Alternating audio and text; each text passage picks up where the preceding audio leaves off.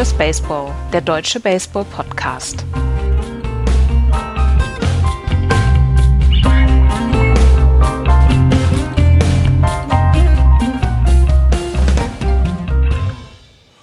Die Divisional Series sind gespielt. Wir befinden uns in den Championship Series und wie ihr das von uns nicht anders erwartet habt, alle Serien sind genauso ausgegangen, wie wir es getippt haben. Hallo, liebe Freunde.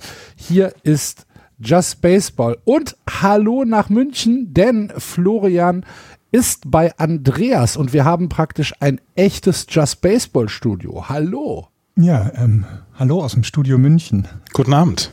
Hallo. Wie nah sitzt ihr beieinander? Das hört sich sehr lassiv an. Das, wir 50 Zentimeter sind wir auseinander. Ganz kuschelig hier.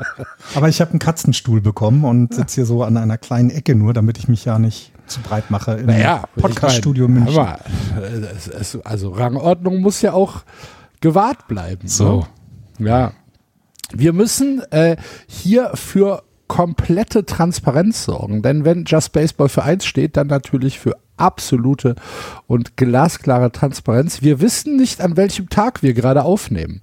ähm, ähm, wir wissen, wir wissen tatsächlich nicht, ob ihr das jetzt an einem Mittwoch hört oder an einem Donnerstag hört, weil äh, es war Rain Out, das habt ihr mitbekommen, in der Nacht von Montag auf Dienstag. Das heißt, das letzte Spiel aus der Serie der Cleveland Guardians gegen die New York Yankees, beziehungsweise andersrum, ist noch nicht gespielt. Wir nehmen am Dienstagabend jetzt auf und müssen gleich auf Florian bei der Besprechung von den Yankees gegen die Guardians verzichten, weil wir das dann erst machen, wenn es halt gespielt ist. Und dann haben wir uns gedacht, wir nehmen aber jetzt schon mal auf und äh, werden euch dann äh, alles äh, zusammen ausliefern. Deswegen, wahrscheinlich ist Mittwoch. Tippe ich mal. Wir wissen ja auch nicht mehr, welcher Tag ist. Von nee, wir, mein Gott. Ich, äh, ist München eine andere Zeitzone? Ich habe das gar nicht nachgeguckt, dass ich mir eine Uhr umstellen muss. Ja, andere Klimazone auf jeden Fall. Na gut. Ähm, heute Nacht der, äh, die Nacht von dem 18. auf den 19. Oktober ist das erste Mal in der Geschichte der MLB, dass sich zwei Serien überkreuzen. Dass also eine Divisional Series und eine Championship Series übereinander spielen, am gleichen Tag spielen, hat es noch nie gegeben. Wohin? Und wie auch? es hätte, es hätte seit 1995 äh, so passieren können, aber es ist einfach noch nicht passiert. Und sollten die Guardians und die Yankees, wie zum Beispiel Houston und Seattle, ins 18. Inning gehen, dann würde dann auch noch eine, eine Division Series, nachdem eine Championship Series anfängt, aufhören. Von daher, das ist, äh, ist alles heute sehr, sehr neu und aufregend. Ja.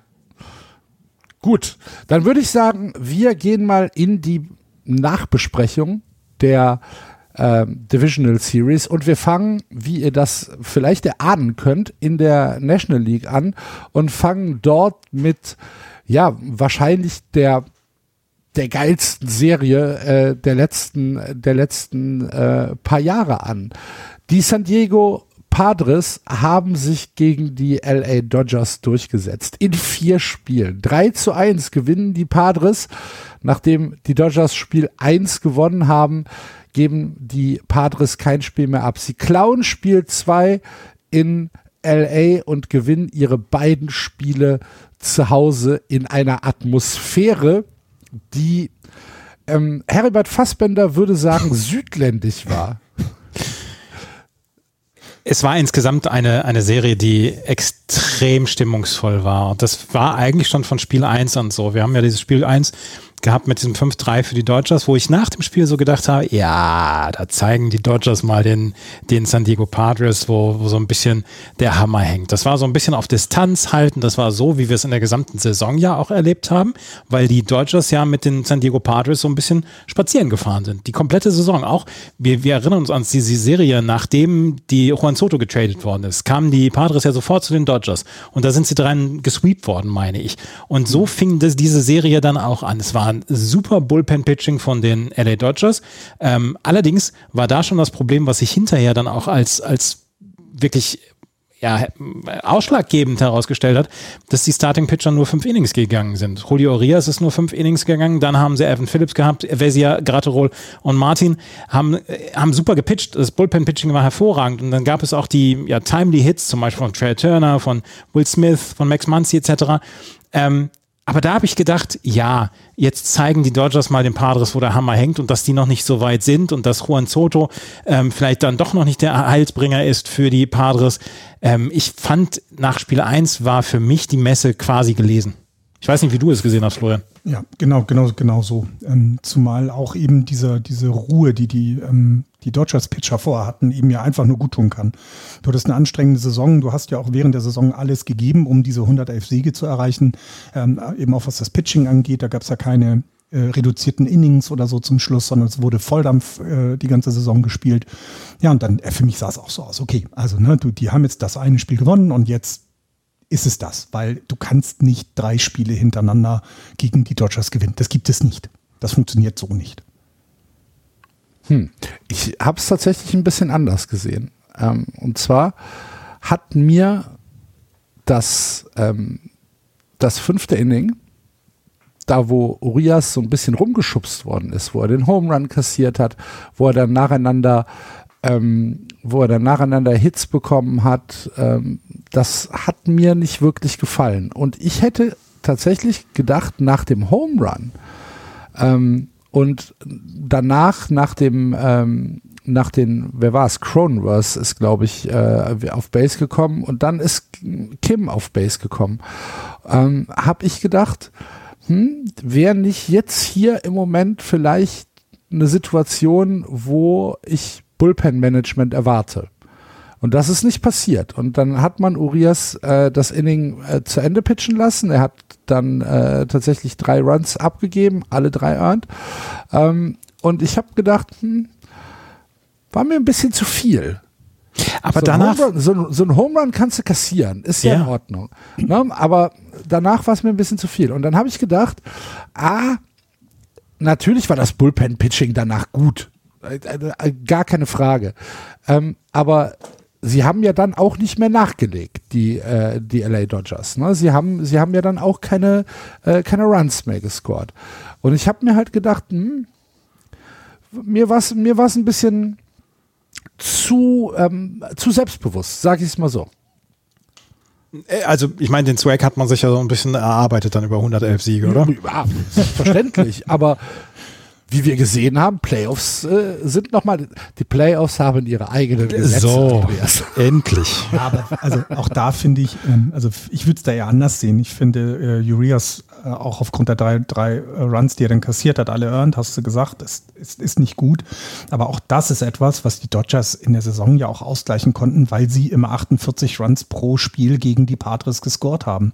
Äh, die hatten im Schnitt fünf Runs, äh, im, also mehr als fünf Runs pro Spiel in, über die reguläre Saison. Deswegen hätte ich sogar eher gedacht, naja, lass ihn doch noch mal ein Inning machen. Also das sechste kriegt er auch noch hin. Also ich, ich, ja. ich verstehe, dass man, dass man in den Playoffs die Pitcher nicht unbedingt bis zum letzten möglichen Inning drauf lässt. Aber es war auch das erste Spiel. Und Urias wäre ja, wenn erst zum Spiel fünf, vier, fünf, wenn überhaupt, dann erst wieder gekommen. Also ich glaube, also ich fand das noch alles im, im, im Machbaren. Für mich sah es nicht aus, als wenn die Dodgers Schwächen zeigen werden. Na gut, so es ist ja, es ist ja auch so eine, so eine Sache gewesen, im, in Spiel 1 hat, ähm, hat zum Beispiel Mookie Betts nicht getroffen, hat Freddie Freeman nicht getroffen. Und da hatte ich noch das Gefühl, ja, wenn die erstmal loslegen, wenn die dann auch offensiv erstmal loslegen, dann wird diese Maschine schon, schon anrollen und dann wird es schon, dann wird es schon laufen. Aber vielleicht haben sich die Dodgers dann ja auch so ein bisschen zu sicher gefühlt, weil Spiel 2 war dann so ein bisschen, ja, auch das Zeichen von den San Diego Padres, hallo, wir sind hier und äh, wir sind hier auch, um nicht wegzugehen. Und äh, die, dieses, die, dieses Spiel fand ich extrem stark und extrem gut von erstens beiden Seiten geführt und zweitens, wie ähm, dort da die ähm, wie dort da die äh, Padres den, den Finger drauf gehalten haben. Gerade hier Suarez, der zwei fantastische Innings gepitcht hat. Und dann hat man äh, gesagt, hier Hader auf dem Mount, vier Outs brauchen wir von ihm. Die holt er und die holt er dann in einer überragenden Art und Weise. Und da war dann Game On. Nach dem ersten Spiel habe ich gedacht, nee, das, das wird nichts. Nach dem zweiten Spiel habe ich gedacht, ach, vielleicht geht hier ja doch was. Ähm, hat sich in, im zweiten Spiel schon äh, Jake Cronenworth die äh, MVP-Krone für die Serie aufgesetzt? Ähm, ja, ja, ja, ja. Also ich, ich finde eben, was bei den, was bei den, was mir aufgefallen ist in diesem Spiel, ist es eben, dass es nicht immer alles über Machado oder Soto laufen muss oder auch Bell. Wir dürfen nicht vergessen, Josh ja, Bell spielt Machado war natürlich auch stark. Ne, ne? Ja, gut, aber also. der, klar, aber ich, ich finde, bei, genau in dieser Serie hat man eben gesehen, es, es muss nicht der Superstar sein, der alles trägt, weil ich finde, gut, Hugh Darvish ist ein Superstar, ne? ja. Ähm, muss man schon sagen, weil auch da wiederum diese fünf Innings, die er gepitcht hat. Er hat drei Earned Runs abgegeben, aber das passiert. Das passiert auch in der laufenden Saison und da wurde jetzt auch nicht irgendwie sehr schnell die Handbremse gezogen und gesagt, nee, du musst jetzt runter, das können wir uns nicht erlauben, wir müssen ins Bullpen gehen. Sondern er durfte seine fünf Innings pitchen und das wurde ja auch so ein bisschen, naja, belohnt, weil er hat keine großen Fehler gemacht. Ähm, er hat halt drei Runs abgegeben und dann kam, ja, Cronenworth und, und fängt an, ja, mal aufzudrehen. Ähm, das, das war schon okay. Das fand ich, ähm, das find, fand, hat mir da auch sehr gefallen und auch die Energie und vor allem, das Momentum, um mal dieses Wort wieder reinzubringen, ähm, den Dodgers zu Hause ein Spiel zu klauen. Ich glaube, das hat für mich auch den Ausschlag gegeben zu sagen, oh, hier ist auch was möglich. Zwei Spieler haben mich besonders beeindruckt in dieser Serie von den, von den San Diego Padres. Das war, Cronenworth ist natürlich, ist natürlich ein fantastischer Spieler und, und hat hier extrem viel getan. Aber wir haben hier in diesem Podcast auch so häufig über Manny Machado gelästert und, und gestänkert. Als er 2018 bei den Dodgers war und dort damals ja quasi eher so ein bisschen den, den Ritter der traurigen Gestalt gegeben hat und nicht so richtig funktioniert hat, etc., dann ähm, hat, ähm, hat hier ist das sein Team und das ist ja auch etwas, was die anderen gesagt haben. Das ist Manny Machados Team und ähm, jemand wie Fernando Tatis Jr., der muss sich nächstes Jahr dann auch noch seinen, seinen Platz dann wieder zurückerobern, wenn er dann da ist. Es gibt ja dann schon, gibt ja schon Stimmen, die sagen, hm, muss er getradet werden. Aber nein, Manny Machado meiner Meinung nach hat hier den absoluten Leader gegeben und das fand ich ganz, ganz großartig. Und wen ich hier noch einmal eine Honorable Mention verteilen möchte, Hasan Kim der Lead-Off-Hitter für die San Diego Padres, der mhm. fantastisch gespielt hat, der zwischendurch immer mal wieder diese Hits hatte, die ähm, dann dafür gesorgt haben, dass die Padres entweder davonziehen konnten, beziehungsweise dass sie, ähm, dass sie die, die Hits hatten, um die Rallye zu, an, zu erhalten. Und er als Lead-Off-Hitter meiner Meinung nach hat einen hervorragenden, herausragenden Job gemacht. Ja, sehe ich äh, komplett genauso. Ähm, da hat mich bei, bei, bei Kim irritiert mich immer die Schnelligkeit. Der ist unfassbar schnell. das ist, das ist irgendwie so ein, wie so ein Bömpchen, ne? Mhm. Ja, und was bei den, was mir bei den Dodgers auffiel und was im Gegensatz zu den Padres irgendwie anders war, das war Small Ball. Also die, ja, es gab ein, äh, zwei Home Runs auch bei den fünf Runs, aber gerade bei den Dodgers waren alle Runs, die gescored worden sind, Single Home Runs. Also One-Run-Home Runs. Es war keiner auf Base und ähm, das ist okay, das kann man auch machen. Aber du willst ja eigentlich dein Lead of Better mit Mookie Betts auf die, auf die Base bringen. Du willst dann den schnellen Trey Turner drauf haben, weil wenn der einmal loslegt, der zieht dir zwei Bases in, in fünf Sekunden und du guckst blöd aus der Wäsche. Und das war hier auch nicht der Fall. Und ähm, es war jetzt nicht so, dass ich hier schon gedacht habe, oh Gott, die Offensivmaschine der Dodgers hat irgendwie ein Ende gefunden. Aber wenn Davish sie nur auf drei Runs, und das sind drei Single Home Runs, dann ist schon mal viel getan, um die, um, ja, die so, so starken in der regulären Saison, so starken Dodgers zu schlagen. Wer ja auch einen wirklich, wirklich ganz schlimmen Eindruck gemacht hat über die gesamte Serie, das war in meinen Augen Trey Turner. Diese zwei Errors, die er hatte in Spiel 2 und ich glaube in Spiel 3 hatte er auch nochmal einen Error, ähm, hat insgesamt unsicher gespielt, dann auf seiner Position, auf der Shortstop-Position. Und Trey Turner, der, ich glaube, auch nach dieser Saison Free Agent ist, ähm, hat nicht viel Werbung für sich gemacht. Er wird eine ganze Menge Geld bekommen, aber diese Serie ist an ihm vorbeigelaufen. Seitdem Florian gesagt hat, dass er ihn haben will. Ne? ich, ich, hatte gehofft, du hast es vergessen. Ja, genau. Ich habe, ähm, als wir es, glaube ich, live geguckt hatten oder Real Life, ich weiß es nicht mehr, schrieb ich, ich hätte Trey Turner, weil er ist ja nun Free Agent, gerne bei den Giants und exakt danach war sein erster Error. Ja. Ähm, ich, ich, glaube ja sowieso, die, die, ähm, die Dodgers werden jetzt noch mal groß was machen müssen, weil das Team scheint ja noch nicht gut genug zu sein, um in die Playoffs, in den Playoffs weiterzukommen. Und äh, bin mal gespannt, wo er landet. Ähm, äh, aber hier war auch so, jetzt gehen sie erstmal zurück nach San Diego oder sie gehen jetzt das erste Mal nach San Diego. Und ähm, ich, da war ich dann gespannt, wie gehen die Padres und wie vor allem, wie gehen die Fans dann damit um? Weil ich fand wieder mal Dodger Stadium war nicht so laut wie andere Stadien in dieser Playoff-Serien. Also, wenn ich nur an, an, die Mariners, die armen Mariners denke, die nur wenige Spiele zu Hause sehen durften, äh, wenn ich an die äh, Serie der Phillies denke, schon, ähm, also wie sie, wie, also wie laut das bei jeder, bei jedem At-Bat war. Also, ähm, ich fand Dodger Stadium auch ruhig, zu ruhig, um, um da irgendwie Dominanz aufzubauen. Tja, gar, gar nicht ruhig war es dann in San Diego, wo die Serie dann hingewechselt ist und Spiel 3 war dann etwas, womit ich tatsächlich vor der Serie nicht gerechnet habe. Sagen wir es, wie es ist. Ich habe nicht damit gerechnet, dass wir hier ein, weiß ich nicht, ein Pitching-Duell sehen, wo die Padres eine Chance haben zu gewinnen. Ja. Es war äh, Brett Snell, der gegen Tony Gosselin äh, gepitcht hat und Gosselin ist dann sehr, sehr schnell ähm, äh, runtergegangen und dann gab es im Prinzip, also im Prinzip war es von den Dodgers ein reines Bullpen. Mhm. Match, was, was da. Es war für Gonsolin halt der zweite Einsatz erst nach seiner Verletzungspause. Ja, ja. Und, ja, gut, ähm, aber es bestand ja gar keine so große Not, ihn starten zu lassen. Nee, aber ähm, da haben sich die, da haben sich die Dodgers dann wirklich entschieden. Wir, wir werden mit Gonsolin starten, wir werden ein Bullpen-Game daraus machen und Andrew Heaney hat dann ja quasi diesen, hat diesen Piggyback-Start gemacht mit den drei Innings. Na, Piggyback ist nicht ganz, aber es war so ein bisschen Opener-Version. Ähm, Gonsolin sorgt für die ersten vier aus, hat allerdings da auch schon vier Hits hinnehmen müssen. Also es war im Nachhinein war es vielleicht keine so gute Idee, ihn dann wirklich starten zu lassen. Ich weiß nicht, ich weiß nicht, wer im Dodgers-Roster da noch war, ob vielleicht jemand wie Dustin May noch hätte ähm, spielen können. Aber ähm, das war eine Sache, wo ich dann auch gedacht habe, ja, ähm, das ist natürlich dann jetzt auch, ist dann jetzt auch so eine Sache, das Bullpen wird sehr, sehr beansprucht in diesem Spiel und in dieser kompletten Serie. Aber es ist halt eine andere Geschichte als in der Regular Season. Die Pitcher werden anders beansprucht in der Postseason und müssen dann auch mehrfach mal hintereinander pitchen. Und ähm, dass dieses dann allerdings wirklich ein Pitching-Duell wird, wo die ähm, LA Dodgers von einem einzigen Spieler mal zwei Hits bekommen und das dann auch noch aus den Barnes. Ähm, damit habe ich dann auch überhaupt nicht gerechnet, dass die Padres, die Dodgers so offensiv in Schach halten können, dass da nur ein Run bei rumkommt.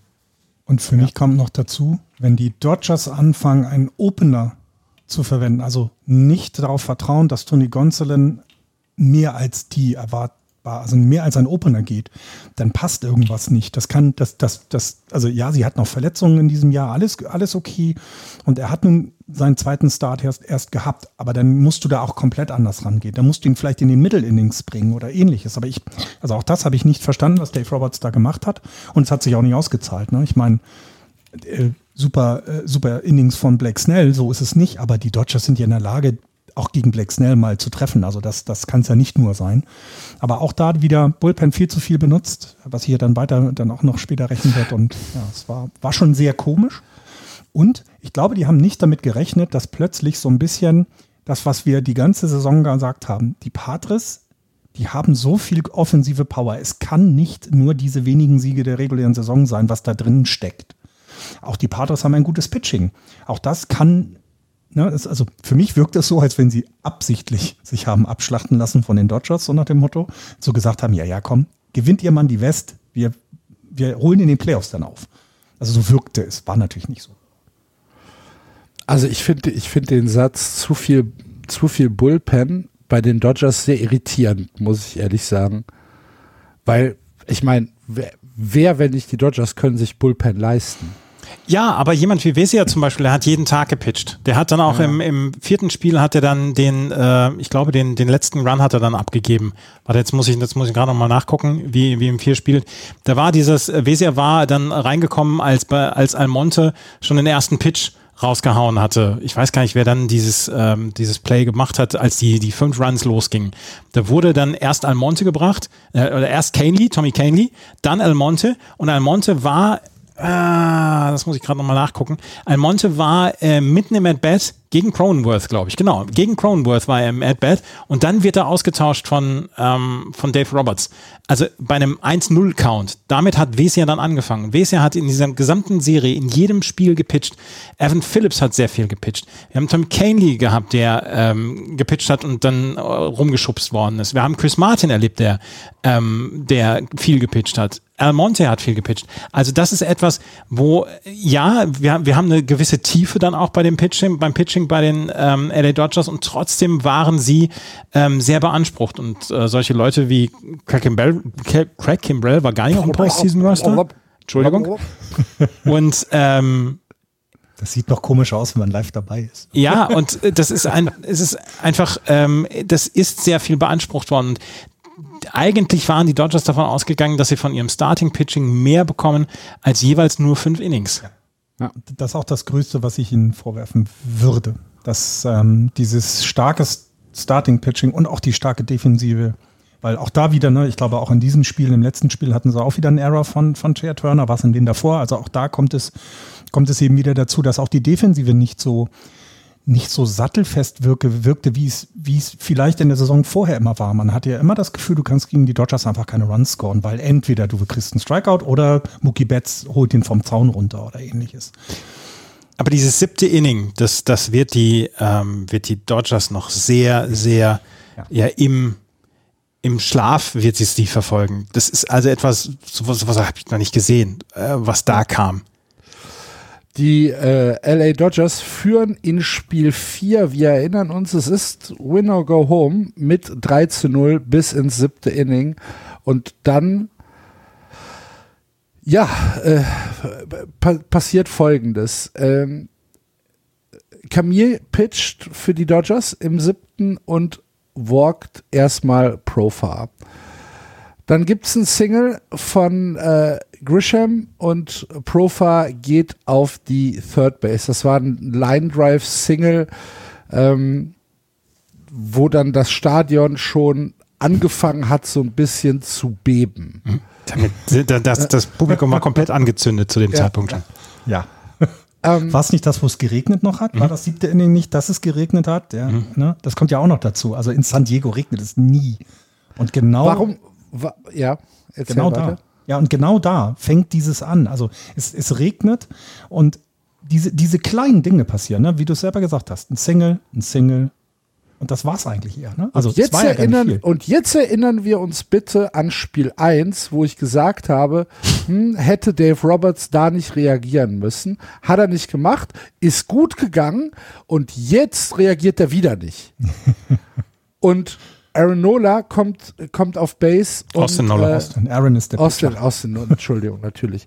Und, äh, und äh, Jurickson Profa ähm, kommt nach Hause. Es steht 3 zu 1. Und dann, dann kommt ein Geistesblitz bei Dave Roberts und sagt, ach guck, ich kann, ah, ich kann, ein neuer Pitcher, hallo, Machen da war es aber schon vorbei, finde ich. Und da war es vorbei, genau. genau. Sehe ich auch so. Also es hat irgend, also A, die Intensität des Publikums. Ähm, du hast hier keinen Heroes-Schwung äh, von irgendeinem ähm, Patris-Spieler gehabt, sondern du hattest bisher nur zwei Singles. Was danach kam, nach dem, war einfach nur ein Double. Auch nur ein Double, der einen Run scored. Also nichts, nichts, was jetzt irgendwie riesig groß ist, sondern Nein, liebe Dodgers, wir fangen ganz klein an, euch mit der Pinzette auszuziehen. Ganz wenig nehmen wir. Wir nehmen mal ein Double, wir nehmen mal ein Single. Und schon ist das Spiel ausgeglichen und das Stadion bebt. Jens Almonte äh, kassiert dieses Double von Haas von Kim, da haben wir ihn wieder. Und dann Juan Soto. Juan Soto mit seinem gesamten Swag, mit diesem, mit diesem Shimmy, den er da hat, dass ja. er immer so, so dieses, äh, diese, diese Bewegung hat, wenn der Pitcher einen Ball wirft. Ähm, dann der ist das Single von Juan Soto und ja, da, da konntest du dann wirklich den Seismographen anstellen, weil in der Gegend rund um San Diego bebte dann die Erde. Und dann kommt, äh, dann kommt erst der Pitching Coach noch von den Dodgers auf den Mount, dann ist das Strikeout gegen Manny Machado, dann das Brandon Drury ähm, Pop-Out und dann gibt es dann noch die Stolen Base. Und dann beim Pitch Count von 1-0 gegen Jake Cronenworth äh, tauscht, ähm, tauscht Dave Roberts Dave den Roberts, Pitcher aus. Den Pitcher aus, ja. Ja, und vor allem habt ihr das Stolen Base von Juan Soto noch im Blick? Der, ja, yeah, da ist halt drüber geschlichen. Der, der, hat eine Stolen Base wie, also es gibt, ich habe auch mal eine Base stehlen War dürfen. fast schon so ein indifferent play, ne? Ja. Und vor allen Dingen, er sagt, mein Trainer sagte damals, das war die langsamste Stolen Base, die er jemals gesehen hat. Ich habe gedacht, ich habe mir die Lunge aus dem Hals gerannt. Aber also der ist ja ganz merkwürdig rüber und auch da keine Reaktion bei den Das Dodgers. war- Nichts. Das waren ja am Ende waren es ja Sidesteps. Ja. Ja. Und das war auch wieder so ein, das ist so etwas, ich habe keine Ahnung, was da in dem Augenblick los war bei den Dodgers, weil, ganz ehrlich, da, da, da stehen die doch drüber aus, über sowas. Ja, ich weiß, ich, ich, ich weiß es tatsächlich auch nicht. Ich kann es ganz schwer in Worte fassen. Allerdings äh, muss ich zugeben, dass ich dieses siebte Inning dann doch noch ein oder zweimal nachgeschaut habe. Wer hat kommentiert für Fox? Ich weiß es nicht mehr. Ich weiß es Nee? gar nicht. Ich kann mir das nicht merken. Wer hat's denn? Ich, ich, ich habe keine Ahnung. Ich weiß jetzt auch nicht mehr. Ich weiß nur, dass das Ron Darling hat. hat Ich, ähm, ich habe halt, ich habe halt immer Don Orsillo im, im Ja, Ohr, ja. wenn ich das höre. Und es hat sich schon sehr nach Don Orsillo an. nee, nee, Don Orsillo war es Ich nicht. weiß, er war es nicht. Ja, Ich- ja, ich hab- schon ich hab-. Ich habe auch gedacht, ich habe auch gedacht, dass äh, das gewesen ist, aber der saß in der, der saß in der Loge und hat gejubelt zusammen mit seinem, mit seinem Color-Commentator. was mir immer noch das Herz bricht. Aber, das nochmal ist eine diese andere Stolen Base, nochmal darauf zurück. Er ist- er ist rübergeschlichen in Scoring Position. Das heißt, der Leading Run war plötzlich in Scoring Position. Und das darf dir nicht passieren.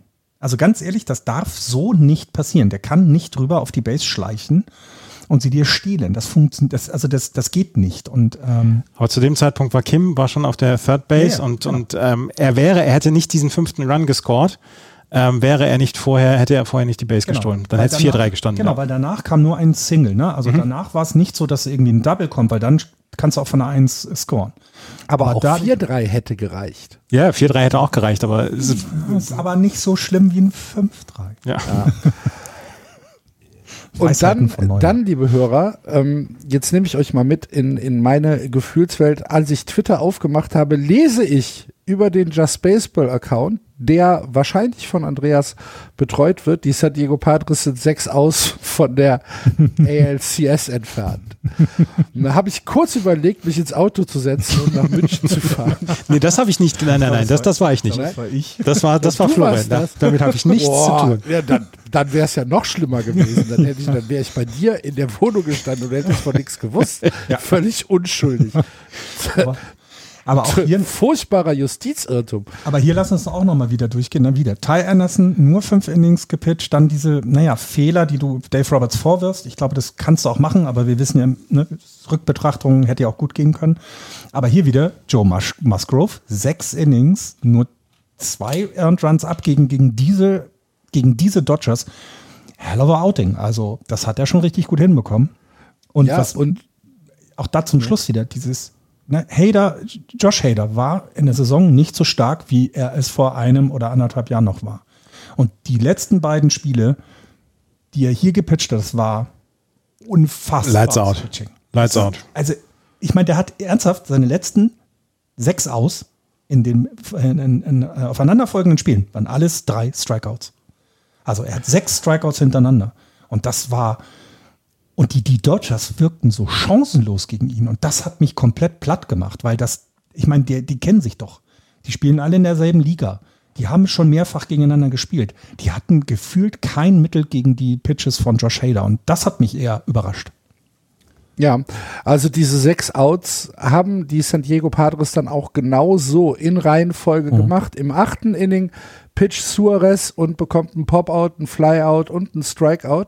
Und dann sind wir bei den LA Dodgers im Top of the Line-Up. Das heißt, wir haben im neunten Inning die Konstellation Josh Hader pitcht gegen Mookie Betts, gegen Trey Turner und gegen Freddie Freeman.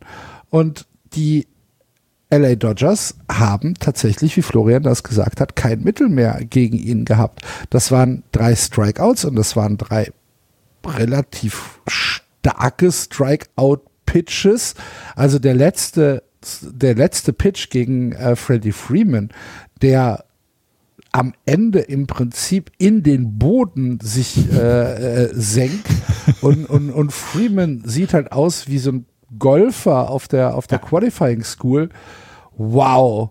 Und da habe ich gedacht, das war schon, also es war, Ich weiß nicht, es war 0-1. Phänomenal. Es war 0-1, 0-2, 0-3 gegen den potenziellen MVP der National League oder einen Runner-up im MVP-Race. Das war Cold Stretch Swinging und Swinging. Also das war nichts, wo du die Ecken irgendwie versucht hast oder wo der Umpire vielleicht ein bisschen geholfen hat oder, oder, oder, sondern das war ganz klares Lights-Out-Pitching Pitching von Josh Hader und das war phänomenal, weil ganz ehrlich, ich, ich hätte, also ich hatte zu Hause äh, äh ein Dutt in der Hose, weil Freddie Freeman at Bat steht. Und ich meine, der kann das. Das ist ein recht guter Spieler. Ja. Also, die San Diego äh, Padres sind das erste Team in der National League Championship Series, besiegen die 111-Serie äh, Siege LA Dodgers. Und ähm, ja, ich denke, wir müssen äh, von einer Überraschung reden. Da, also wir haben es nicht getippt. Ne? wer, hat, wer hat das denn auch getippt, dass die Dodgers ja. verlieren? Es ist das erste Team, was mehr als 110 Siege hat, was nicht die äh, League Championship Series erreicht. Selbst die ja. 2001er Mariners haben es damals erreicht. Und die, ähm, die wahrscheinlich für mich noch überraschendere Nachricht ist, dass wir noch keine Trainerentlassung haben in LA. Also die Athletic schreibt, Vielleicht. dass ähm, Dave Roberts wohl zurückkehrt 2023 und ja, es gab wohl Fehler äh, aber die werden äh, Dave Roberts nicht so angelastet. Das Problem ist halt jetzt, dass es in den letzten zehn Jahren kaum eine Mannschaft gab, die erstens so viel Geld investiert hat. Ja, bei 2,3 Milliarden haben die, äh, haben die Dodgers in den letzten zehn Jahren investiert. Dann nur dieser eine, dieser eine World Series Gewinn 2020, der mit dem Sternchen dran. Und das ist halt, das ist halt wirklich zu wenig für eine Franchise wie die Dodgers. Ja. Aber es wird, das, das Schlimme ist ja, also was willst du jetzt auch tun? Das ist ja, es ist ja kein, kein Fehler gemacht worden in der Franchise selber, in, vor der Saison, nach der letzten Saison, als sie gegen die Braves ausgeschieden sind in Championship Series. Es wurde ja eher im Gegenteil geguckt, wir verlieren Free Agents, wir holen uns gute Leute nach. Also ähm, es ist es ist sehr krass. Also ähm, ich, ich wüsste auch nicht, was du jetzt da änderst. Ich hätte tatsächlich äh, erwartet, dass Dave Roberts selber sagt, okay, ich muss vielleicht, vielleicht muss jemand anderes was tun. Ja. Aber wir warten es ab. Der äh, Winter ist ja lang genug, was äh, dort passiert. Der Gegner der San Diego Padres ist, wie natürlich auch nicht anders zu erwarten, äh, die Philadelphia Phillies, die sich in ebenfalls Spiel, vier Spielen gegen die Atlanta Braves durchsetzen, so wie wir das natürlich auch vorausgesagt haben. Damit hat die National League alle drei Teams mit 100 plus Siegen nicht in die Championship Series bekommen. Für mich tatsächlich nochmal die größere Überraschung als ja. San Diego gegen Dodgers, weil ich gedacht habe, da ist mir der Leistungsunterschied zwischen Braves und Phillies auf dem Papier einfach, der ist noch mal größer als Dodgers gegen San Diego haben, die Phillies haben das Memo nicht bekommen. Nee, dem war das auch egal. Die haben im ersten Spiel Max Fried rumgeschubst, dann mit 3.1 Inning. Auch das sehr überraschend, finde ich, ähm, dass die Phillies plötzlich in der, in der Offensive loslegen. Die zweite Überraschung war, dass sie ein dann entstandenes Bullpen-Game nach dem dritten Inning gewinnen, weil wir wissen, dass die Phillies ganz viel können. Bullpen können sie nicht. Und das hat sich ja so ein bisschen über die gesamte Serie dann gezogen. Ne? Also du hast ja also du hast ja bei den Phillies dieses eher diese, diese Underdog-Mentalität, finde ich, gehabt. Dieses so, ach, ist doch egal, wir schwingen einfach, wir ballern und machen. Und bei den Braves hast du so ein bisschen, finde ich schon im ersten Spiel so dieses Gefühl, ah, doof, hier, wir können hier was verlieren. Also so, mhm. gerade im ersten Spiel fand ich das, dass, dass dieses Gefühl, die Braves haben etwas zu verlieren und die Phillies können nur gewinnen. Und das hat sich, glaube ich, durchgezogen bis zum Schluss. Die Braves gewinnen das erste Spiel aber dann trotzdem noch mhm. mit 7 zu 6, verlieren das zweite Spiel zu Hause, äh, Quatsch, verlieren das erste Spiel, Entschuldigung, mit 7 zu 6, gewinnen das zweite Spiel zu Hause dann mit 3 zu 0, wo du denkst, okay, jetzt haben sie sie ein bisschen kurz gehalten und haben dann aber Andreas in Philadelphia sowohl in Spiel 3 als auch in Spiel 4 nicht den Hauch einer Chance.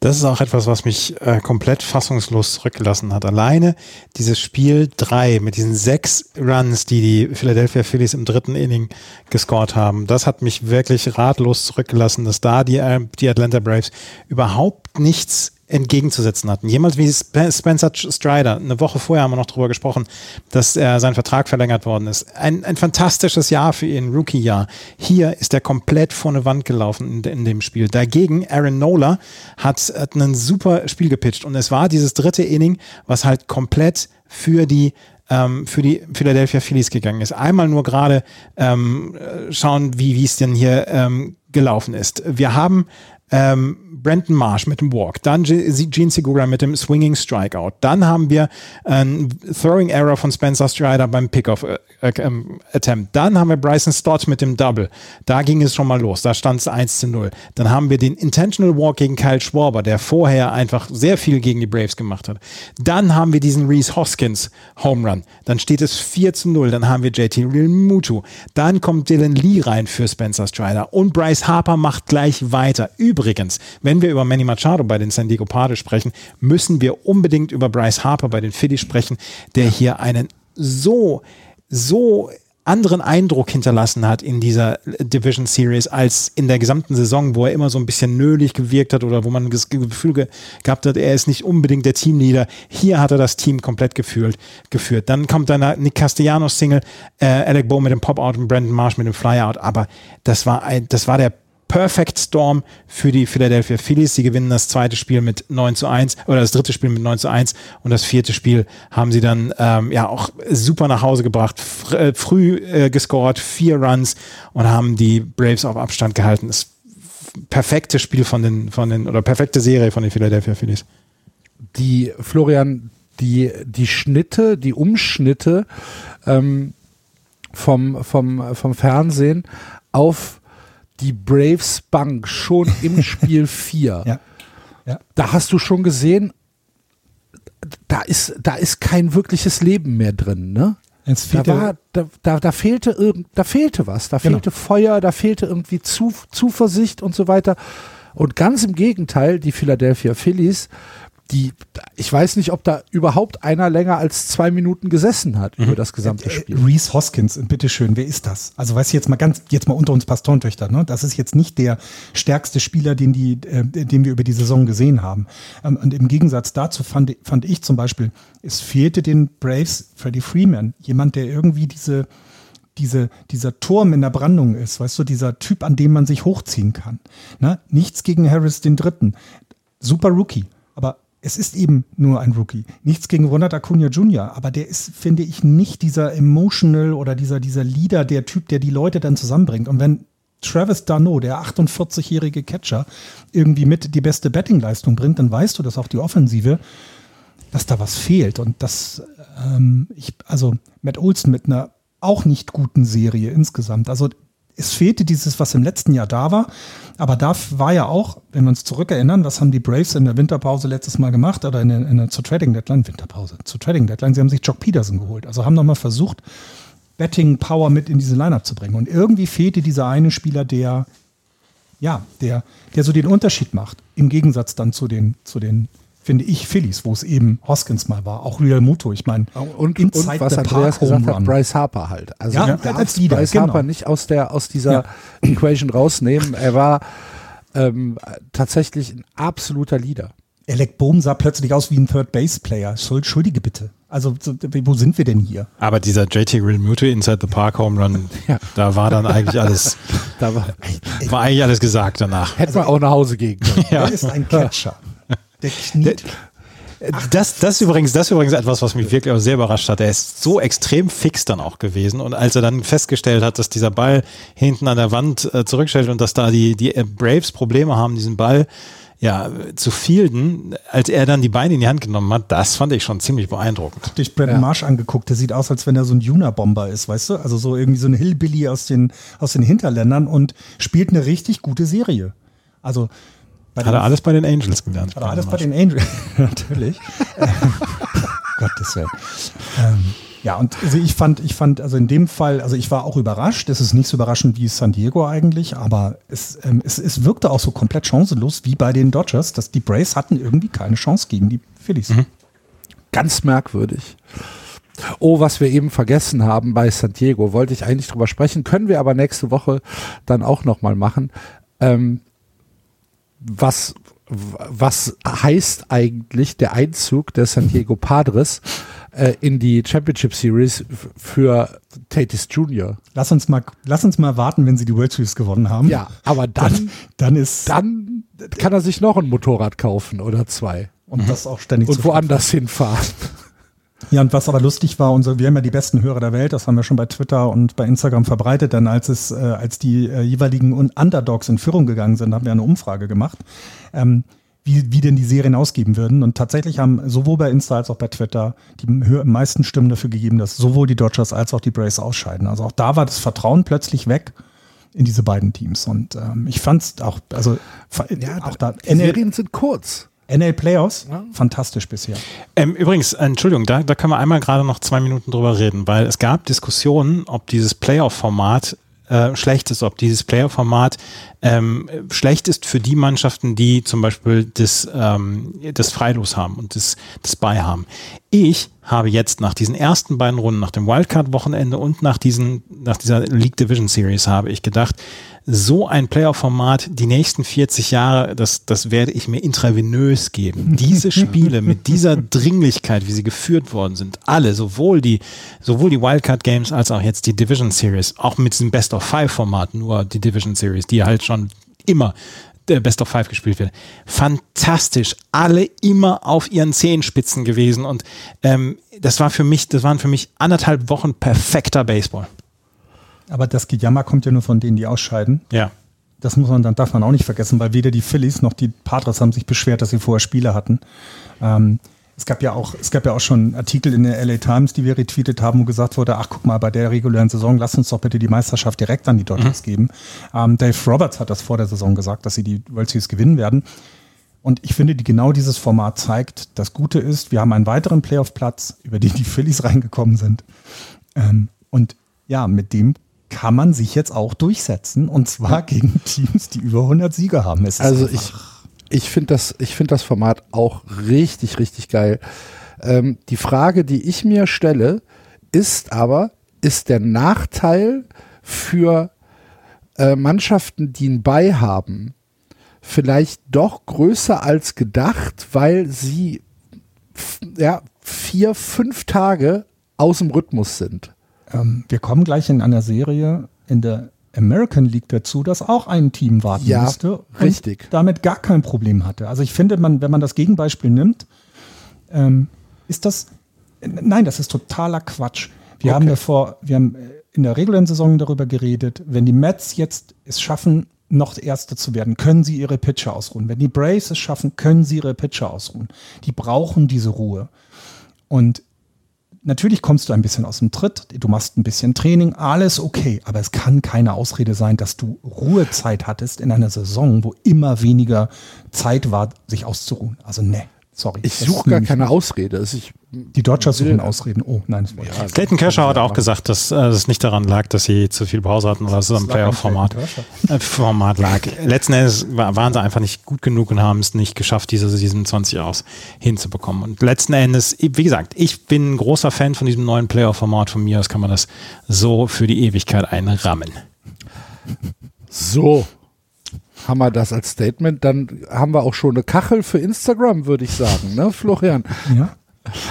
Und äh, dann wechseln wir jetzt in die American League und kommen zu der angesprochenen Serie von Florian, nämlich dem, naja, dem Durchmarsch der Houston Astros gegen die Seattle Mariners. Die Astros sweepen die Mariners, aber es war jetzt nicht so, dass das alles Spiele waren, die in Stein gemeißelt für Houston äh, gelaufen sind. Wir haben in Spiel 1 ein fantastisches, ein fantastisches Comeback äh, der Houston Astros, ja. ähm, wo die Seattle Mariners für mich tatsächlich bis ins achte Inning, also sie haben mich überrascht und ich ähm, habe äh, tatsächlich gedacht, oh, wenn äh, die Astros Spiel 1 gegen die Mariners verlieren, dann können wir hier eine richtig lustige Serie kriegen.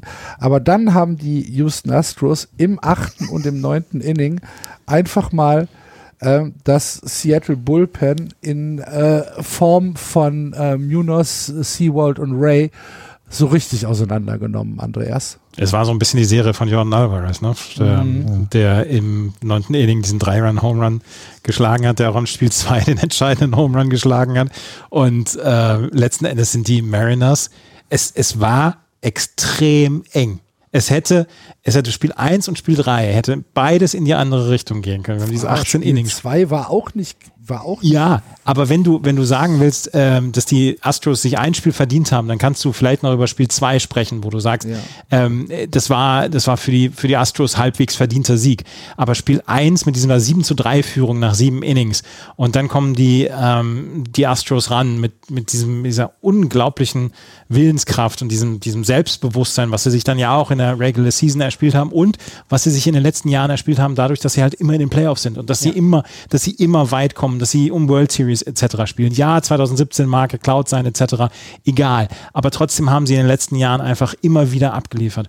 Und ähm, dieses unerschütterliche Selbstbewusstsein hat sich halt in Spiel 1 gezeigt, als sie nach dem 3-7 nicht den Kopf in den Sand gesteckt haben, sondern einfach in, ähm, im 8. und im 9. Inning dann ähm, so, so abgeliefert haben. Und wie gesagt, dieser Jordan Alvarez Home Run, der, der, hat, der hat alles gekillt eigentlich. Alles. Also da hätten die Mariners dann auch sagen können, komm, lassen wir es. Aber sie haben heroisch gekämpft. Ja, das ist, ja, ja,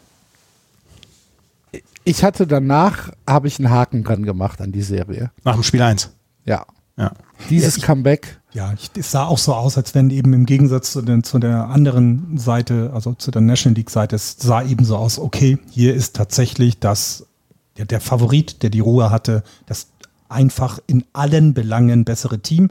Ich würde jetzt im, im, Spiel 1 den Starting Pitcher der Houston Astros ein wenig rausnehmen, aber das darf ich ja nicht sagen hier. Ich, mir wird es ja, ich kriege gleich auf dem Kopf. Erzähl doch mal. Justin Verlander wurde rumgeschubst. Und das sah nicht gut aus für ihn. Aber das passiert, es ist auch okay. Zehn und wird, Hits in vier Innings. Ja, und der wird auch jetzt in der nächsten Serie, wird er wahrscheinlich, keine Ahnung, No-Hitter werfen. Ist auch in Ordnung. Aber es hat so ein bisschen auch gezeigt, dass die Mariners eben ein sehr junges Team sind. Und ich hoffe, hoffe, hoffe, dass die, dass die Franchise ein bisschen auf dem Free Agent Markt Erfahrung holt, weil dann haben wir mit diesem Team so viel Spaß in den nächsten Jahren mit, also, also Wirklich, ne? Also selbst Kelneck, der ja ein bisschen untergetaucht war, fand mhm. ich, hat eine tolle Serie gehabt. Also, es, diese, diese Playoffs wurden für jemanden wie Julio Rodriguez erfunden. Ja. Jetzt mal im Ernst, was der für einen Spaß hatte. Ty France hatte, hatte viel Spaß während dieser kompletten Serie. Du hast Jared Kelenic, hast du erwähnt. Das, das Pitching, Logan Gilbert hat in Spiel 1 gut gepitcht. In Spiel 3 hat hier, ähm, wie heißt der, äh, warte, lass mich gerade noch gucken, ähm, äh, George Kirby. Ja. Ach Gott, ja. George Kirby hat super gepitcht. Oh, ja, sieben stimmt, wo wir, wo wir uns in der, in der WhatsApp-Gruppe noch überschlagen haben. Kirby! Ja, ja. ja da fallen ja. auch äh, sieben Innings. Sieben Innings. Ja. Du lässt nichts zu. Und das Spiel ist nochmal doppelt so lang. Also ja, äh, ich finde bei den Astros auch im Spiel 1 und vor allem auch im Spiel 2 ist mir defensiv wie der Pena aufgefallen. Mhm. Ich habe den Vornamen jetzt wieder vergessen. Äh, äh, von ihm, ähm, weil ich mich immer wieder bewusst machen musste, die haben Carlos Correa verloren, einen der besten Shortstops der American League. Jeremy. Jeremy Pena kommt dazu, ein Rookie. Und der spielt ernsthaft defensiv richtig gut. Offensiv ist er noch nicht die Waffe, wie vielleicht Correa das ist, aber das kommt halt. Und der alte Mann Altuve fand ich, auch wenn er ähm, Altuve hatte acht At-Bats im, ja. im Spiel drei. Aber es ist immer noch, er wird im, ne, also du hast nicht diese, du hast nicht diese, das ist nicht die Altuve-Serie, es ist auch nicht irgendwie die, die, die, keine Ahnung, es ist ja auch nicht die Bregman-Serie so richtig, aber die Astros wirkten über alle Spiele für mich als unschlagbar bisher. Also ähm, ein, ein Fun Fact übrigens noch, es wurden mehr Innings in Seattle gespielt als in Houston in dieser Serie. Und in Houston gab es ein Spiel mehr. Ja. Das hat ja die 17 Innings damals der Giants. Die hatten ja auch mal einen. Äh, mit, das war mit, ja. mit äh, haben sie auch mal einen 17 Innings. Dodgers Red Sox auch ein, ein World Series Spiel, aber 18 Innings. Ja, ne? Also, aber, aber 18 Innings ist schon lang. Das, das ist schon Also ich muss, ich muss zugeben, 18 Innings ist schon lang und ich konnte dann irgendwann im ich glaube im 13. Inning konnte ich dann einfach diese, diese Ansage, Ja, ja, die Yankees spielen auf TNT. Sobald wir hier fertig sind, geht's auf TBS rüber. Konnte ich auch nicht mehr. Beruhigt euch. Ich konnte es nicht mehr. Ich bin vor dem zwölften Inning, bin ich mit einem schlechten Gewissen eingeschlafen, weil ich gedacht habe, jetzt im zwölften Inning holen die, die äh, Seattle Mariners den Hit und dann äh, verpasse ich das live, dass sie hier dieses Spiel gewinnen, die Spiel 3 und dann habe ich am nächsten Tag gedacht, Alter, 18 Innings, das ist glücklichen Lächeln aufgewacht. ja, vor allem das 18. Inning, das, das, das Verlieren der Mariners war ja, da waren ja alle Seattle Mariners Fans schon wieder nüchtern, weil ja Alkohol seit dem siebten Inning nicht mehr ausgeschenkt wurde. Das heißt, die haben elf Innings lang ohne Alkohol das da ertragen. Kein, da ist kein Zuschauer gegangen. Ja. Es war eine so eine solche Berserker-Stimmung dort in Seattle. Das war so geil. Aber das fand ich hast du in Phillies, das ja, hast du genau. bei den Phillies ja. gemerkt, das hast du über den Mariners gemerkt, dieser, dieser Durst nach Playoffs mhm. ist so toll und das macht so einen Spaß und ich hatte den, die Mariners haben sich auch von ihren Fans dann per Text verabschiedet. Ganz ehrlich, die zählen die Stunden bis zum First Pitch im eigenen Stadion mhm. und werden nächstes Jahr von der Stimmung her da rocken, weil das war ganz toll. Hat mir sehr, sehr gut gefallen. Ja, ja. Habt ihr Felix Hernandez First Pitch, äh, äh, nicht Felix Hernandez, wie ist er noch? Doch, King Felix hat den First mhm. Pitch gemacht ja. in, in dem Spiel. Ja. Ja, da passte alles an dem, an dem Tag. War sehr schön. Ja. ja. ja insgesamt war das ein, ein hervorragendes Wochenende. Ja. Muss man wirklich so sagen. Also, da hat äh, Baseball sehr, sehr, sehr viel Spaß gemacht. Und ähm, ich bin auch tatsächlich nicht so unglücklich mit den Teams, die weitergekommen sind, muss ja. ich ganz ehrlich sagen. Also, Mir gefällt das. Ich, ich finde zum Beispiel in der National League, ich meine, wer vorher auf Padres gegen Phillies getippt hat in der, in der Championship Series, herzlichen Glückwunsch zu deiner eigenen Insel im Pazifik, ja. die dir jetzt gehört. Aber eigentlich finde ich es ganz schön geil. Das, ja, also, und das, beide haben so verdient. Gerade die Phillies sind jetzt zehn Jahre nicht dabei gewesen. Haben sich ja, finde ich, auch geändert zu den Phillies vor zehn Jahren. Da mochte ich sie überhaupt nicht. Ich muss ehrlich gestehen, ich habe sehr mitgejubelt mit dem, was passiert. Die Phillies, also haben, die Phillies haben Anfang der Saison Joe Girardi entlassen und ja. mhm. sind seitdem mit ihrem quasi Interim-Manager, der jetzt allerdings sich wahrscheinlich die Zahl unter seinem neuen Vertrag selber aussuchen darf oder reinschreiben darf, ähm, haben sie, haben sie sehr früh haben sie den, den Stecker gezogen mit Joe Girardi. Im zweiten Spiel, nachdem der neue, äh, der Thompson übernommen hatte, sagt Bryce Harper im Interview, ah, endlich kommen die, die jungen Spieler dann mal ran. Sie haben sich in die, in die, in die Playoffs gequält. Wir wissen noch, dass wir, dass wir Ende, eine Woche vorher haben wir noch gedacht, nur vielleicht ist es ja so, dass die, ähm, dass die am Ende äh, dann noch einknicken. 11, 14. September hatten sie, 11 äh, Siege, 14 Niederlagen. Und trotzdem, das, da, da ist einfach sehr viel richtig gemacht worden. Und dass, dass sie so früh den Stecker gezogen haben, fand ich, fand ich bemerkenswert. Dieser Mai, 10 Siege, 18 Niederlagen. Girardi ist bei 22 und 29 ja. Äh, gegangen. Worden. Worden. ganz freiwillig was. ja. Und bei den Astros finde ich ähm, auch da nochmal, also ich weiß nicht, ob er dann das Video gesehen hat, wie Dusty Baker tanzt nachher oh, ja. in, der Kabine. Ja. Auch wenn ich die Astros nicht mag, ich liebe Dusty Baker und das hat mir sehr gut gefallen. Wer Dusty Baker nicht liebt, hat keine Gefühle. Kann man oh. auch als Kachel nehmen. gut. Also, dann äh, haben wir den ersten Teilnehmer in der American League Championship Series mit den Houston Astros fix und müssen uns jetzt von Florian verabschieden, der ähm, uns bei der Besprechung der jetzt kommenden Serie mit äh, Yankees gegen Guardians leider nicht mehr zur Verfügung steht. Ich, ich glaube, wenn ihr aufnehmt, halte ich gerade meinen Vortrag, weswegen ich hier in München bin. Das wird sehr lustig. Ich denke dann an euch, liebe Hörer. Das kommt drauf an, wann wir aufnehmen, Florian. Wir wissen es ja nicht. wenn es 18 Inning wird. Jo, also, wir hören uns nächste Woche wieder. Florian und äh, Andreas und ich machen jetzt weiter genau, mit viel Spaß äh, euch. Ciao, liebe Guardians gegen Yankees. Dann warten wir jetzt kurz und ist er durch die Tür, Andreas? Ja, ist durch die Tür, ist draußen. Okay, gut, alles klar. Hast du ihm noch eine Flasche Wasser mitgegeben? Ja, habe ich. Sehr gut. Dann beschäftigen wir uns jetzt mit dem äh, letzten Pärchen, was wir noch nicht besprochen haben, nämlich den Guardians gegen die New York Yankees in der Nacht von Dienstag auf Mittwoch hat das Spiel dann stattfinden können und die Yankees beenden die Serie so, wie sie sie begonnen haben. Mit einem relativ deutlichen Sieg. Beziehungsweise vielleicht auch mit verschenkten Chancen der Cleveland Guardians. Die Yankees gewinnen die Serie 3 zu 2, 5 zu 1 geht Spiel 5 aus. Und Andreas, ähm, war es für dich schon um 22.23 Uhr vorbei? Das Spiel. Ja, also mit diesem Home Run, ähm, den wir da gesehen haben, das war äh, von, von Giancarlo Stanton, da hatte ich dann schon ein bisschen das Gefühl, dass da vielleicht auch ein bisschen die Luft raus war. Und dann hatte ja auch, haben die Yankees ja auch so ein bisschen das Stadion auf ihre Seite gezogen. Wir haben das erlebt, dass da so ein bisschen ja, so eine, so eine leicht äh, unterdurchschnittliche Atmosphäre war in diesem, im Vergleich zu den anderen Stadien, die wir gesehen ja. haben. Ich, ich, ich, wenn sie es verloren hätten, gäbe es das Stadion jetzt vielleicht nicht. Und Aaron Boone gäbe es jetzt Und nicht mehr. Aaron Boone gäbe es, nein.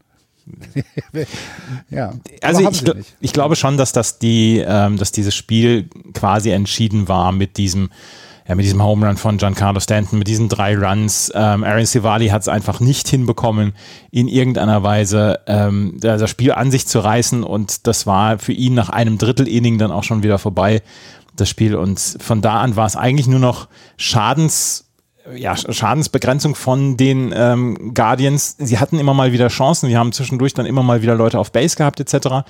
Aber ähm, die wichtigen aus, die haben äh, Cortez und Loyer Sieger haben sie geschafft und am Ende haben Holmes und Peralta ähm, den Sack zugemacht. Ronnie Peralta, der erste Spieler in einer Division Series, der alle fünf Spiele gespielt hat. Ja, also mein, meine These zu dem Spiel ist, dass das Yankees Bullpen das Spiel gewonnen hat, weil die Guardians hatten tatsächlich acht Leute auf Base, davon sechs Runners in Scoring Position. Und das ist dann zu wenig ein Run. Mhm. Da haben sie ihre Chancen halt einfach nicht genutzt und äh, wie du schon gesagt hast, ähm, das Yankees Pitching mit äh, Nestor Cortez, der fünf Innings gegangen ist, äh, Loisaga, Holmes und Peralta, das war dann am Ende vielleicht das Jota zu gut für die, für die, für die Cleveland Guardians, die dann in den entscheidenden Situationen ähm, einfach für die ausgesorgt haben. Deswegen meinte ich am Anfang, vielleicht liegen gelassene Chancen. Mhm. Aber äh, wenn wir uns die ganze Serie anschauen, wie, wie gesagt, in, in Spiel 1 äh, kommen die Yankees relativ bequem durch mit 4 zu 1, ähm, haben dann aber zwei Spiele in Folge verloren. Einmal zu Hause 4 zu 2 und dann ähm, 6 zu 5 das erste Spiel in Cleveland, wo wir dann schon gedacht haben, ah, jetzt, wenn wir dann noch eine Überraschung kriegen, dann äh, wäre das dann wäre es halt schon äh, eine kleine Cinderella-Story. Aber die Yankees haben ja die Kurve gekriegt. 4-2 gewinnen sie Spiel 4 und eben 5-1 das letzte Spiel heute Nacht. Es besteht trotzdem 0,000 Grund für die Cleveland Guardians, sich zu grämen.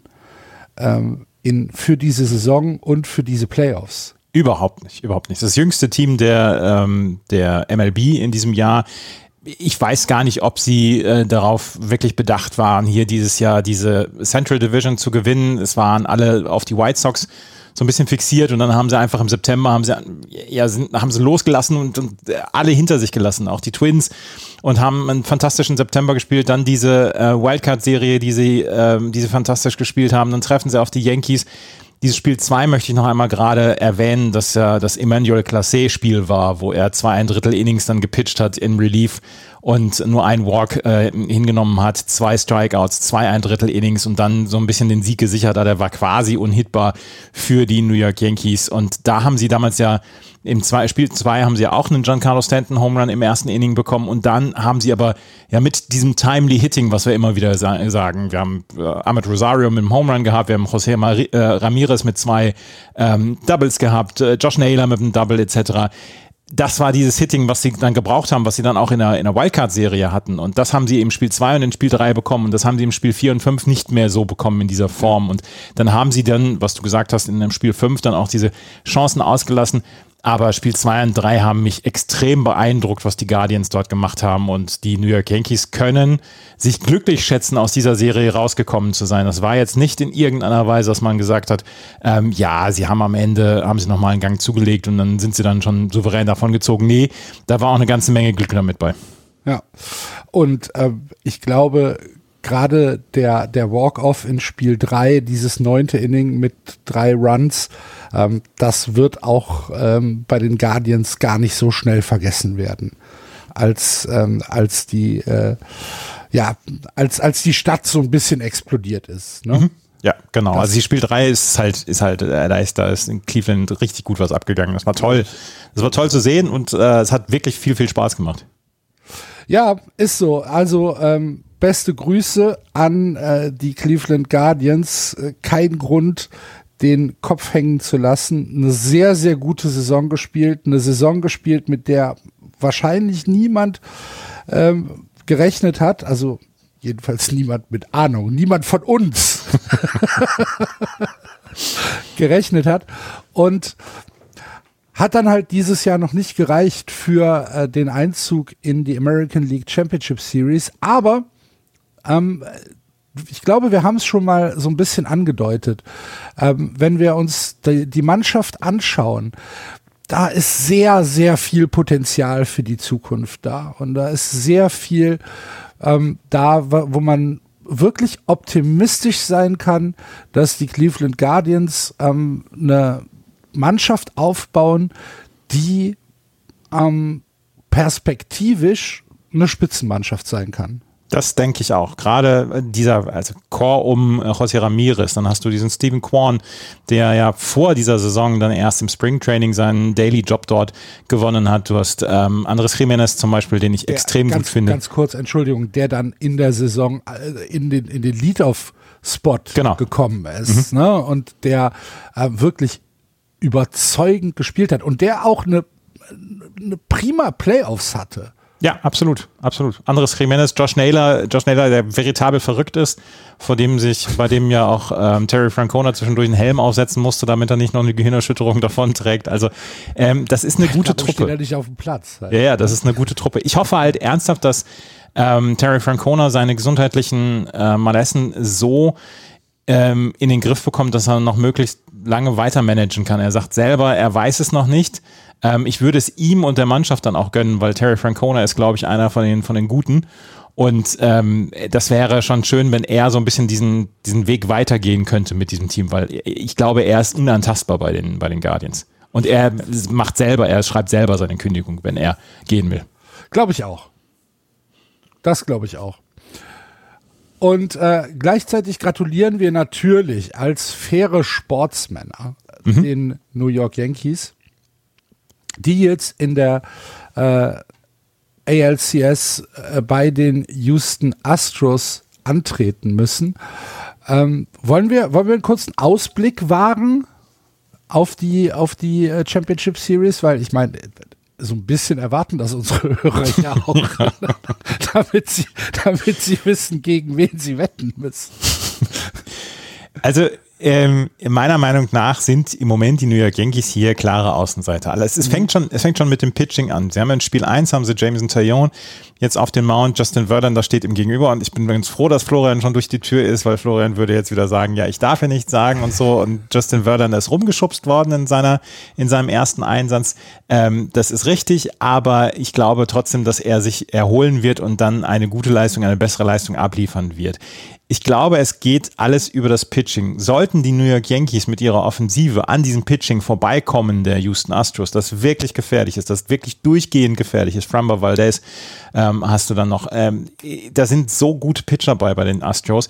Wenn die Yankees an diesem Pitching vorbeikommen, dann haben sie auf jeden Fall eine Chance. Sie haben eine Chance, weil sie diese Big Hitter haben, weil sie Giancarlo Stanton haben und Aaron Judge, der auch noch nicht so richtig seinen Durchbruch hatte in dieser Postseason. Aber selber müssen sie halt eine ganze Menge Innings wahrscheinlich dann auch mit dem Bullpen schultern. Und ich weiß nicht, ob das am Ende nicht vielleicht ein bisschen zu viel ist. Es sind halt ihre fast schon einzigen Waffen, ne? Mhm. Die Home, die Home Run äh, Hits. ich finde, dass das Yankees, die Yankees Offensive ist tatsächlich über den Lauf der Saison unausgewogener geworden, als sie am Anfang war.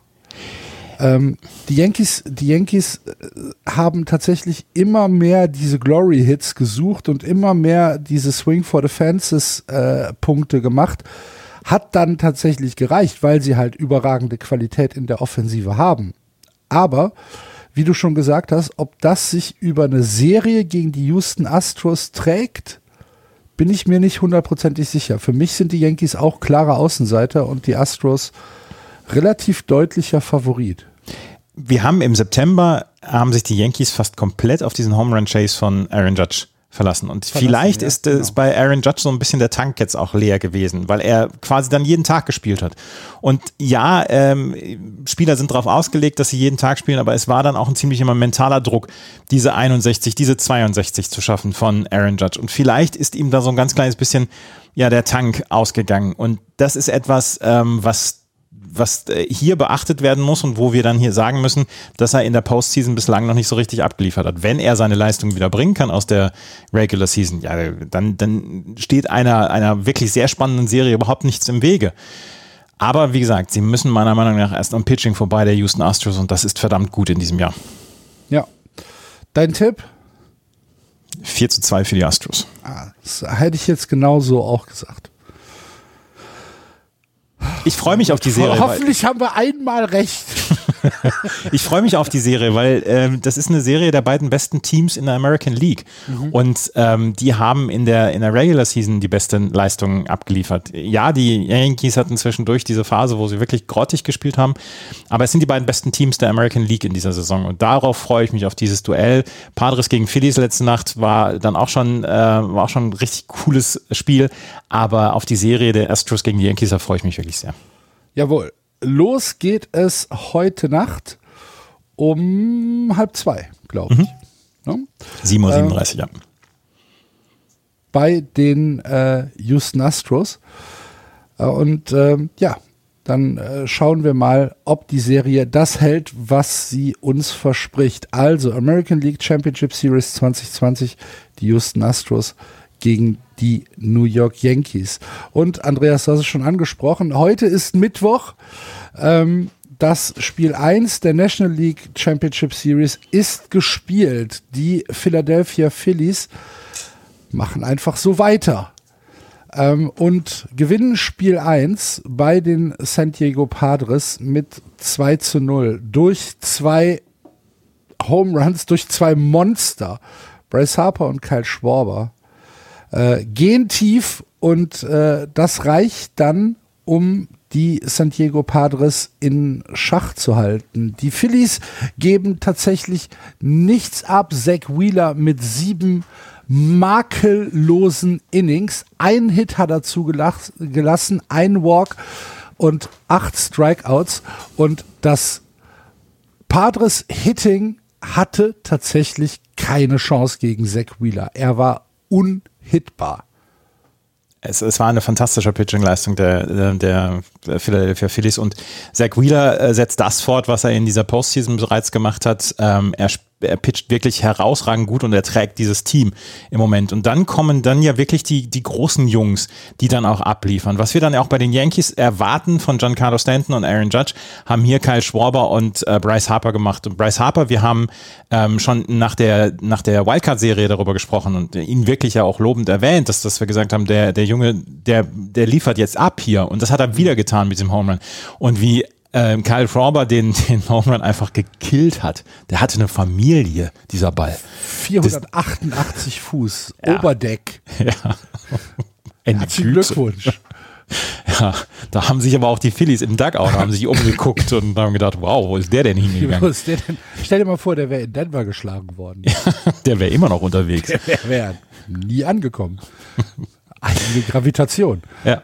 Ja, nee, es, äh, also das war, wenn, wenn die drei, wenn die drei großen Jungs hier, Schwarber, ähm, Harper und dann auch noch Zach Wheeler abliefern, dann kann eigentlich nur Gutes äh, daraus kommen und das ist Gutes gewesen. Und ich meine, Judavish hat selber ein super Spiel gepitcht. Sieben Innings, zwei Runs abgegeben. Wenn du das von deinem. Nur drei Hits halt. Ja. Ne? Und sieben Strikeouts. Wenn du das von deinem Starting-Pitcher bekommst, bist du doch in 99 von 100 Fällen froh. Und ja, ja. ja, dieser eine Fall ist jetzt heute eingetreten, weil der andere Pitcher einfach noch besser gewesen ist. Ja, also wie gesagt, äh, insgesamt gab es im Spiel vier Hits Mhm. Über, über alle Pitcher verteilt. Mhm. Weil das Bullpen hat ja auch nichts mehr zugelassen, sowohl bei den Phillies mit Dominguez und äh, Alvaro und bei den Padres mit Martinez und Garcia. Das war ja, ähm, da gab es ja keine Hits mehr, da gab es ja gar nichts mehr. Ja. ja ähm, das heißt, diese zwei Home Runs haben den Unterschied gemacht für die Philadelphia Phillies und äh, wenn ihr es noch nicht gesehen habt, guckt euch auf jeden Fall den Kyle Schwarber Home Run an, der auch sehr schnelle Armbewegungen, ne? Ja. So wie er, wie er den, äh, wie er den Schläger nach unten kriegt, das war schon sehr, sehr schnell. Ähm, guckt es euch an, spektakulär äh, auf jeden Fall. Und ja, damit gewinnen die Philadelphia Phillies den ja, das erste Spiel und ähm, haben damit tatsächlich ja schon etwas gemacht, sich praktisch den, den, den Vorteil zurückgeholt. Ähm, oder ja, den, wie, wie soll ich es ausdrücken? Also sie sind auf jeden Fall jetzt ein Break vorne, sagen wir es mal so. Ähm, aber sonst zu früh, um irgendwelche Rückschlüsse zu ziehen, oder? Finde ich auch. Ähm, die Padres sind jetzt unter Druck. Sie müssen Spiel 2 gewinnen. Ansonsten eine 0-2 mit 0-2 nach Philadelphia fahren ist, ähm, ist eher undankbar. Aber ähm, es ist meiner Meinung nach jetzt, zu diesem Zeitpunkt, wo wir aufnehmen, ist noch nichts passiert, wenn sie Spiel 2 sich holen. Diese Serie ist lang und diese Serie kann sehr, sehr lang werden. Und von daher ähm, 0-2 sollten sie nicht in Rückstand geraten. Jo. Sehe ich ganz genauso. Spiel 2 ist dann, wann ist Heute es? Nacht. Heute Abend. Auch heute Nacht. Heute, heute Abend. Heute Abend, genau. Mhm. Richtig. Lass ich mal gucken. Was steht denn hier? 22.35 Uhr. 22.35 Uhr, das ist ja ganz hervorragend. Mhm. Dann gucken wir uns das doch an. Das werden wir tun. Tipp. Ähm, Padres gewinnen heute. Nein, insgesamt meine ich. Ach so, ähm, die Phillies gewinnen mit 4 zu 3. Dann sage ich, die Padres gewinnen mit 4 zu 3. Ich glaube auch, dass es all the way geht. Ah, da hätte ich Bock Strecke. drauf. Spiel 7 in der LCS zwischen diesen beiden Teams hervorragend. In Petco Park. Ja. Ja. Freue ich mich auch. Freue ich mich jetzt schon drauf. Wird halt so passieren. Wie alles, was wir in diesem Oktober gesagt haben. Gut, liebe Freunde, dann bedanken wir uns äh, fürs Zuhören. Ich hoffe, ihr hattet äh, wieder ein bisschen Spaß. Wenn ihr Fragen, Anregungen, Kritik habt, gerne die sozialen Medien nutzen. Facebook, Twitter, bei uns im Blog. Gerne auch eine Rezension bei iTunes hinterlassen. Freuen wir uns immer drüber, ein bisschen sichtbarer zu sein für Just Baseball und für Baseball insgesamt in Deutschland. Und wenn ihr Lust habt, Just Baseball einen Kaffee auszugeben, ein bisschen zu unterstützen. Auf justbaseball.de gibt es unten rechts einen kleinen Button, da steht Steady drauf. Wenn ihr da draufklickt, kommt ihr auf unsere Unterstützerseite und äh, könnt uns dort ähm, ja tatsächlich ein Kaffee, ein Brötchen oder was auch immer ausgeben. Vielen Dank an alle, die das machen und ähm, wir melden uns wieder, wenn die Championship Series vorüber sind mit den Zusammenfassungen. Bis dahin wünschen wir euch eine gute Zeit, bleibt gesund und play ball. Tschüss. Tschüss.